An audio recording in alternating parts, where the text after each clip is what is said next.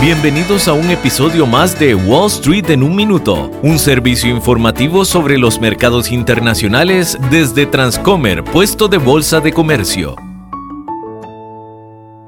Hola, soy Juan Carlos García, corredor de Transcomer, puesto de bolsa de comercio. Silicon Valley Bank, especializado en financiamiento para startups tecnológicas en Estados Unidos, respaldadas por capital riesgo, colapsó el pasado viernes por la mañana y ha sido intervenido por reguladores federales. Esta ha sido la mayor bancarrota de un banco americano desde la crisis en 2008. Silicon Valley Bank, después de años de tomar ventaja de las tasas de interés ultra bajas, se vio seriamente afectado por las alzas impuestas por la Fed. El banco tuvo que vender con pérdidas un montón de sus títulos valor y acciones para balancear sus libros. Esto desató pánico entre las principales empresas de capital riesgo, quienes aconsejaron a sus clientes que retiraran todo su dinero del banco. Al parecer, esto ha iniciado un efecto dominó. Joe Biden prometió hacer todo lo necesario para proteger el sistema bancario americano, pero a pesar de sus promesas, las acciones de bancos en Asia y Europa se han desplomado. Los inversionistas temen que otros prestamistas puedan llegar a ser afectados. Queda por verse las repercusiones que este evento tendrá en el sistema financiero global.